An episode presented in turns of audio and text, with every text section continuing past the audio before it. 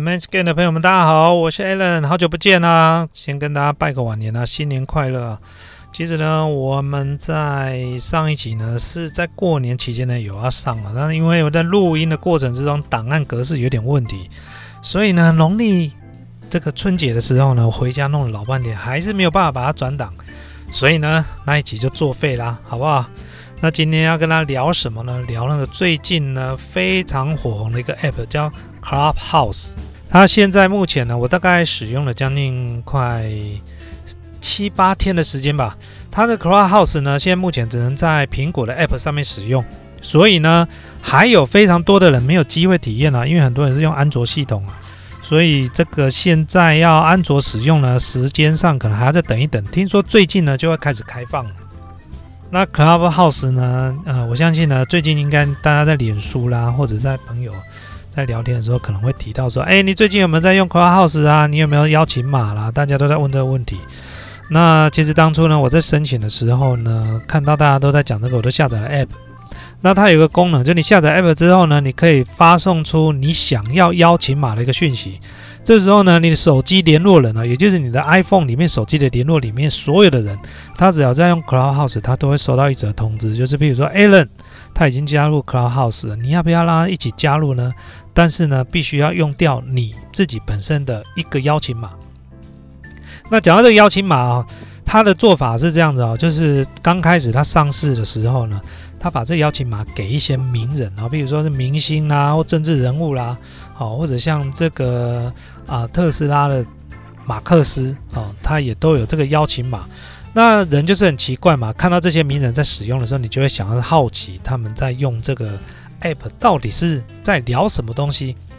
那所以呢，这些名人呢，他们拿了邀请码之后呢，他们也有两个邀请码可以再送给他们最重要的朋友。那你想想看嘛，马克思最重要的朋友会是谁？应该也跟他同温层不会差太多。所以基本上这样的邀请码一直扩散出去呢，他的同温层呢，就在停留在差不多我们现在很多人在聊到了 Clubhouse，它到底是不是精英的，就是社会精英的同温层？那你说是不是呢？以我目前看起来呢？啊，前几天呢是非常明显啊，那包含像我们在这个里面的聊天室会看到有一些是医生、哦律师，然后有一些甚至像政治人物，然后教育家，然后博士、硕士，然后一些非常这个顶尖的社会人士之外呢，呃，如果他是属于一般职场非创业呢，也都不是一般的，呃，不能说不是一般啦，应该说算是中上蓝领阶级的这个。呃，上班族哦，就至少专业知识都是非常非常足够的啊。大部分很多都是行销专家，非常多。那这个 app 为什么会红呢？因为原因就在于太多的名人加入，所以呢，再加上稀有性，这物以稀为贵嘛，所以大家就会想说，哎，那我会想办法去要到邀请码来听听看里面在讲什么。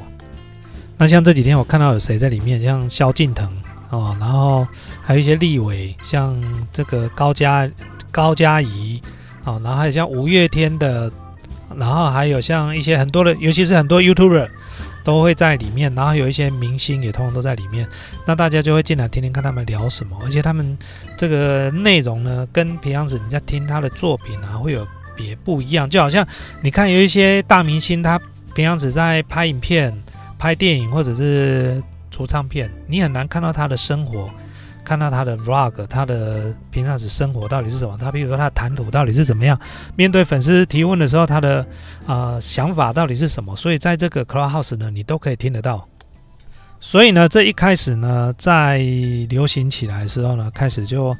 啊，非常非常多人加入，而且我发现一件很重要的事情，就是很多人都中毒。就是加入之后他会中毒啊？什么中毒呢？也就是说进去之后呢，就出不来，就在里面一直听啊，因为听八卦也好，或者跟人家参与人家的聊天也好。那因为最重要就是它没有影像，它是听声音的。然后再来就是它是不能录音的，它不会有回播，所以你你会生怕那种焦虑，就是资讯息焦虑啊，就是生怕说我今天如果没有赶快进来听。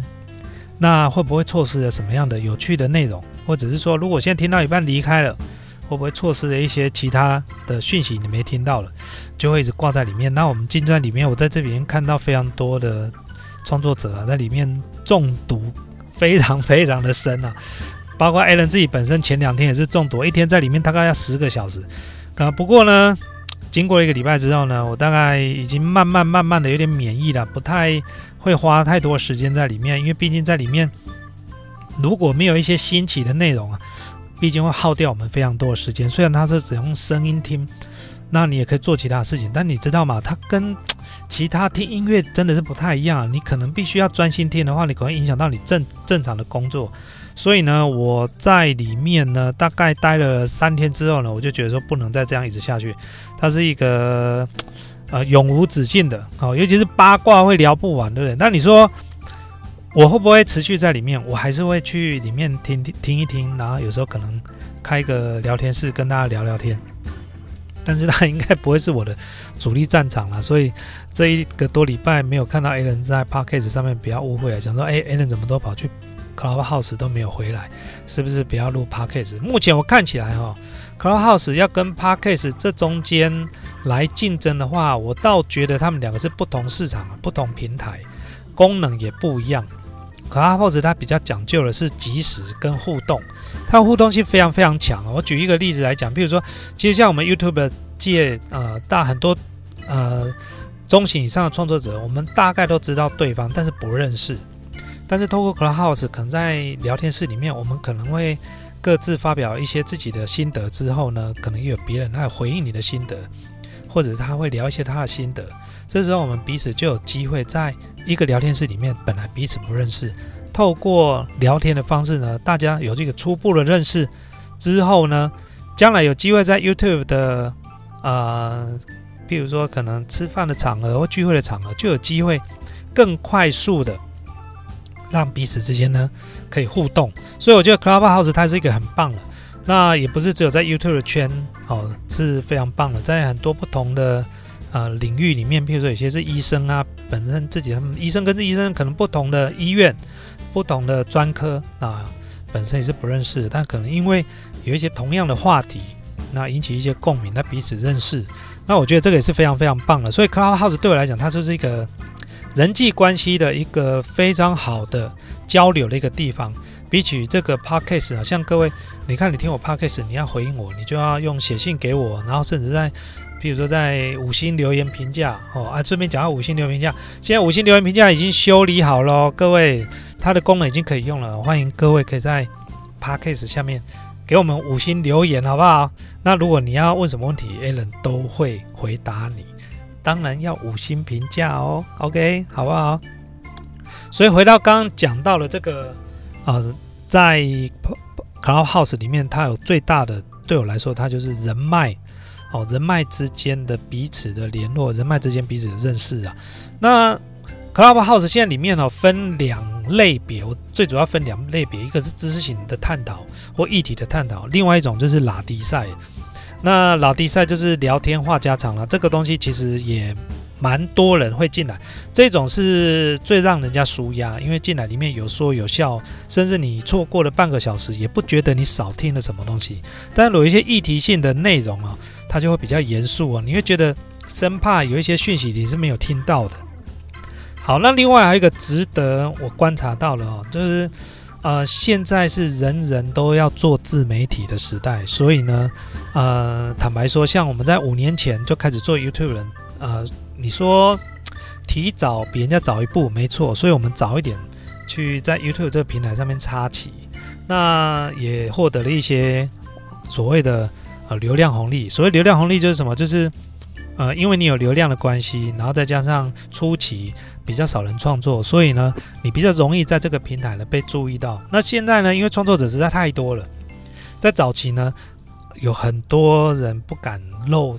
露面不敢上镜头，现在你会发现大家的这个容许度越来越宽松了，都敢上镜头了。有时候为了打一下个人品牌啊，在过去来不不敢做的事情，现在大家慢慢都敢做了。我举个例子，在以前早期的创作者是不太敢在影片里面做植入广告或者是业配啊。我讲的是五六年前了。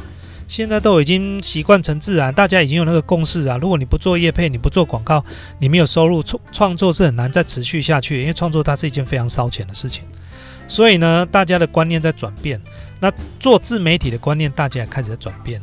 在过去，大家呢觉得呢拍影片呢，跟他是八竿子打不着，一辈子都不可能的事情。现在大家都开始了，所以在这一两年，很多人想要做自媒体，可是 Facebook 饱和了，YouTube 也饱和了，那现在多了一个 Clubhouse，很多想要做自媒体的人，哦，还没做自媒体的，或已经正在自媒体有自己的流量，甚至有一些话语权的创作者呢，就会纷纷涌入，涌入干嘛？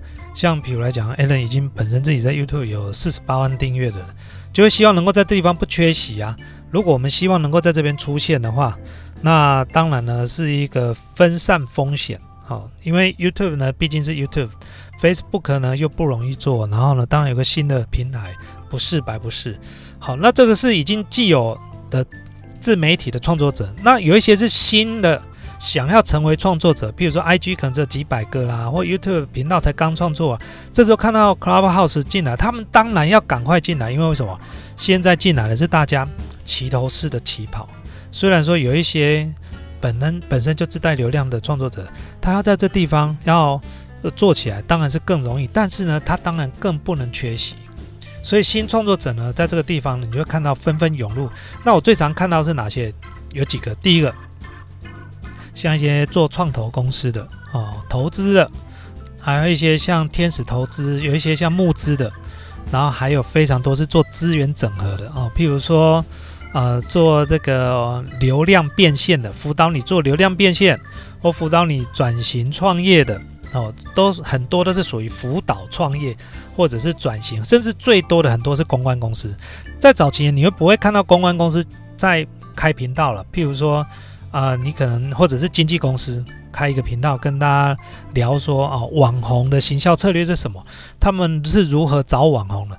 在这个 YouTube 你不会看到这样的频道，但是在这里你就看到非常多的公关公司做行销的人进来，然后也会有经纪公司的进来，跟大家分享说他们是如何在操作网红的这个广告投资哦，或者遇到什么样的情况，流量是遇到什么样问题的时候该怎么做。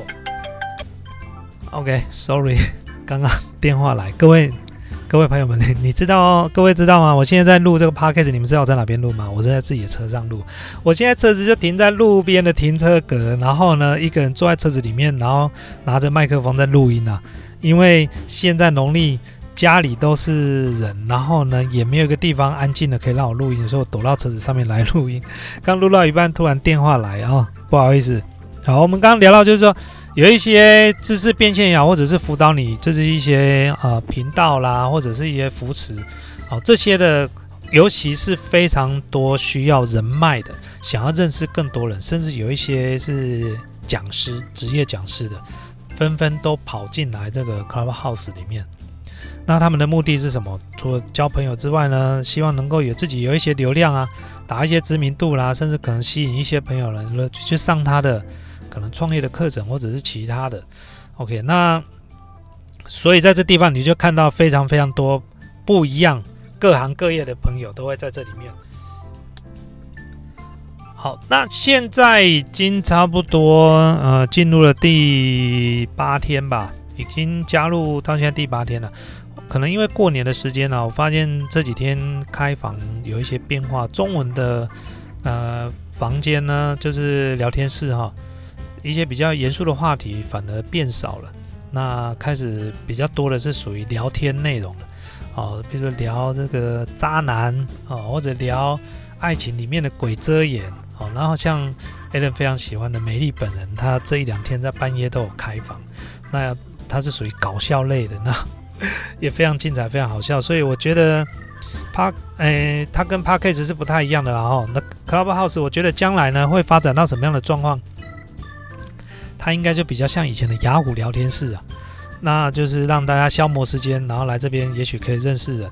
不过呢，我前几天看到一个比较特别的房间，一进去里面全部都是男生，然后呢，他们的大头照有一半的人都没有穿上衣啊，那我就觉得怪怪的。就后来才知道，原来这一间里面都在约炮哦。那我觉得这个东西呢，见仁见智了，好不好？那我就不以置评去聊这个东西。基本上，我对同志呢，其实是给予尊重，我不排斥同志啊。我很多好朋友是同志啊。那只是说，在很多的部分呢，可能会有一些嗯，像这样的房间，就最近有些人在讨论啊。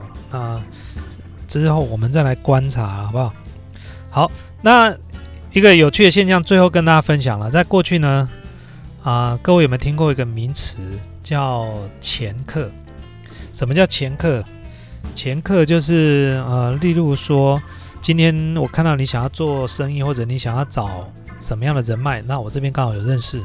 那我就介绍你们认识，介绍你们认识之后，你们中间的生意呢，我是要抽成的，好，这就被称之为前客。那前客在早期呢，呃，是让人感觉有一点看不起的这个名词啊，也就是说，你赚这个中间钱，也虽然不能说，虽然不能说是不劳而获，但是就是，反正你就是靠这些人脉东东兜西兜兜起来之后，再中间中间赚你的获利。那当然，这是如果他能够创造出它的价值，我觉得这个是很合理的。不过，像“前客”这两个字，这几年你几乎是看不到了，现在都变变成一个很很漂亮的名词，叫“媒合”。哦，媒合，我帮你们媒合哦，让你们可以彼此去聊说怎么创作哈，或者是彼此去聊怎么创业。那我是中间的介绍人。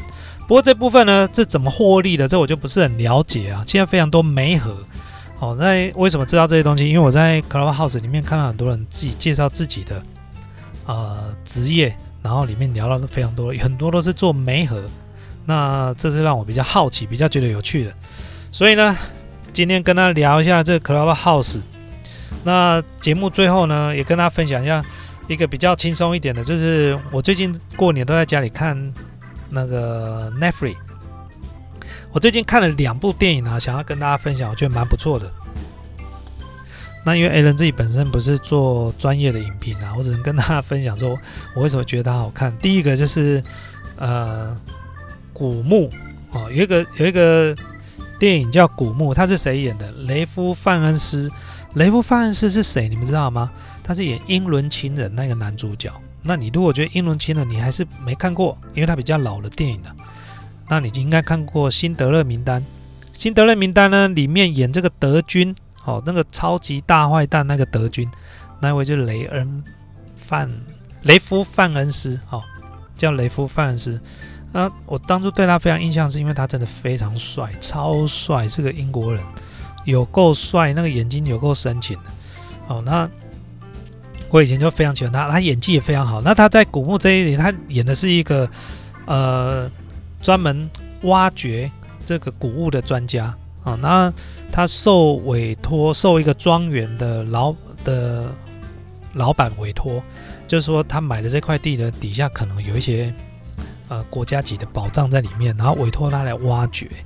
那挖掘挖掘就挖了之后呢，居然挖到了真正的呃古代的一艘这个宝物啊，一艘船啊。结果呢？这件事情居然被记者什么都传出去，然后结果引来了英国大大英博物馆发现这件事情。那大英博物馆就派人来想要接手这个，然后呢，中间就有一些斡旋啊，哦，因为大英博物馆认为这个是国家级的宝藏，应该由国家来管理这个东西。但是呢，这个宝藏的所有权人呢是属于这块地的主人的，所以这中间呢有一些不错，然后包含了。爱情啊，包含了这些，呃，有一些挖掘古墓的一些，呃，好看的地方，各位可以去看一下，Netflix 上面有。那第二部影片是我昨天才看的，我觉得真的超好看的，就是呃，阴阳师。那阴阳师是谁演的？是那个赵树海的儿子，叫什么？赵啊，我突然想不起来，我的妈，赵什么的？OK，没关系，反正大家应该都知道。非常帅，我查一下哈。我查到了是赵又廷呐，哦，他演的是一个法师。然后我为什么觉得这部电影好看？第一个就是这部电影的剧情是紧凑的，而且呢，它的美术真的做的实在太棒了。第一个，它画面呐，它的整个颜色的色调都做得非常好，它调色真的做得非常棒。再就是它的这个整个造景啊。我怎么看就觉得是真的呢？可是很多朋友跟我讲说这个是电脑动画，可是我怎么看就觉得是真的。但如果是真的，这个到底要花多少钱来造这个景啊？这个整个景花起来应该不少钱，太可怕。但你说它是电脑动画，可是我说真的，真的看不出来是电脑动画。然后在这里面的三位法师，一二三，三个男法师都非常帅。然后重点是什么？通常电影里面有反派，对不对？跟大家讲，这部这部电影里面你看不到反派，每个人呢都有自己的立场，这个就是他最厉害的地方。你会发现，不管到时候谁存活下来，谁死了，你会发现死的那个你对他觉得惋惜，活着的人呢你也觉得对他感到开心。哦，反正就是整部电影的爱情啊。友情也有，所以我觉得真的非常值得大家去看这部电影，大概两个多小时，好，推荐给大家。Netflix，下次有机会呢，我再如果看到一些不错电影，再跟大家分享。哦，还有一部电影啊，也是前天看的，这部电影叫做《模仿模仿游戏》。那模仿游戏呢，它讲述的是一个英国的数学家、哦，逻辑学家，还有密码分析学家，还有计算机科学家。然后呢，在二战中帮助盟军呢破解这个纳粹德国的军事密码，因为呢，这个德军呢一直长驱直入，在整个遍及整个欧洲啊。那如果呢，这个没有办法破解他德军的无线电的密码的话呢，啊，将有可能呢，这个整个欧洲呢全部都要沦陷了。所以这时候呢，这个男主角是谁演的？各位如果认识奇异博士，各位都知道吧？奇异博士那个男主角呢，就是这一部电影的男主角。那他演的是一个数学家，然后他打造了一台呃超级电脑，在那个年代已经算是超级电脑，然后用来破解德军的密码。所以呢，这是一部非常非常好看的电影呢，而且这里面要牵扯到也有爱情。里面呢，跟大家分享没有冷场。我看电影我最少我最讨厌冷场，所以基本上呢，嗯。A 人还蛮有这个，这个我觉得有把握，就是我介绍电影，通常大家不会觉得，都应该跟大家的口味不会差太多了啊，因为毕竟我的看电影的品味啊，其实是比较符合大众期待的哦，我比较不会去看一部片哦，这我觉得好看，大家觉得嗯还好，大部分人都觉得还蛮好看的，所以可以尽情相信我介绍的 Netflix 的电影，好不好？好啦，今天呢。在车子上坐了二十几分钟，跟大家录 podcast，那中间有一些断断续续啊，对大家比较不好意思啊。那声音如果不是处理的很好，也请大家见谅，好不好？希望呢，新的一年呢，大家牛年呢，哦，都可以牛年行大运，好不好？然后恭喜发财，步步高升。然后呢，在职场上，大家每个人都很顺利，当老板的赚到钱，好不好？然后当职员的呢，步步高升。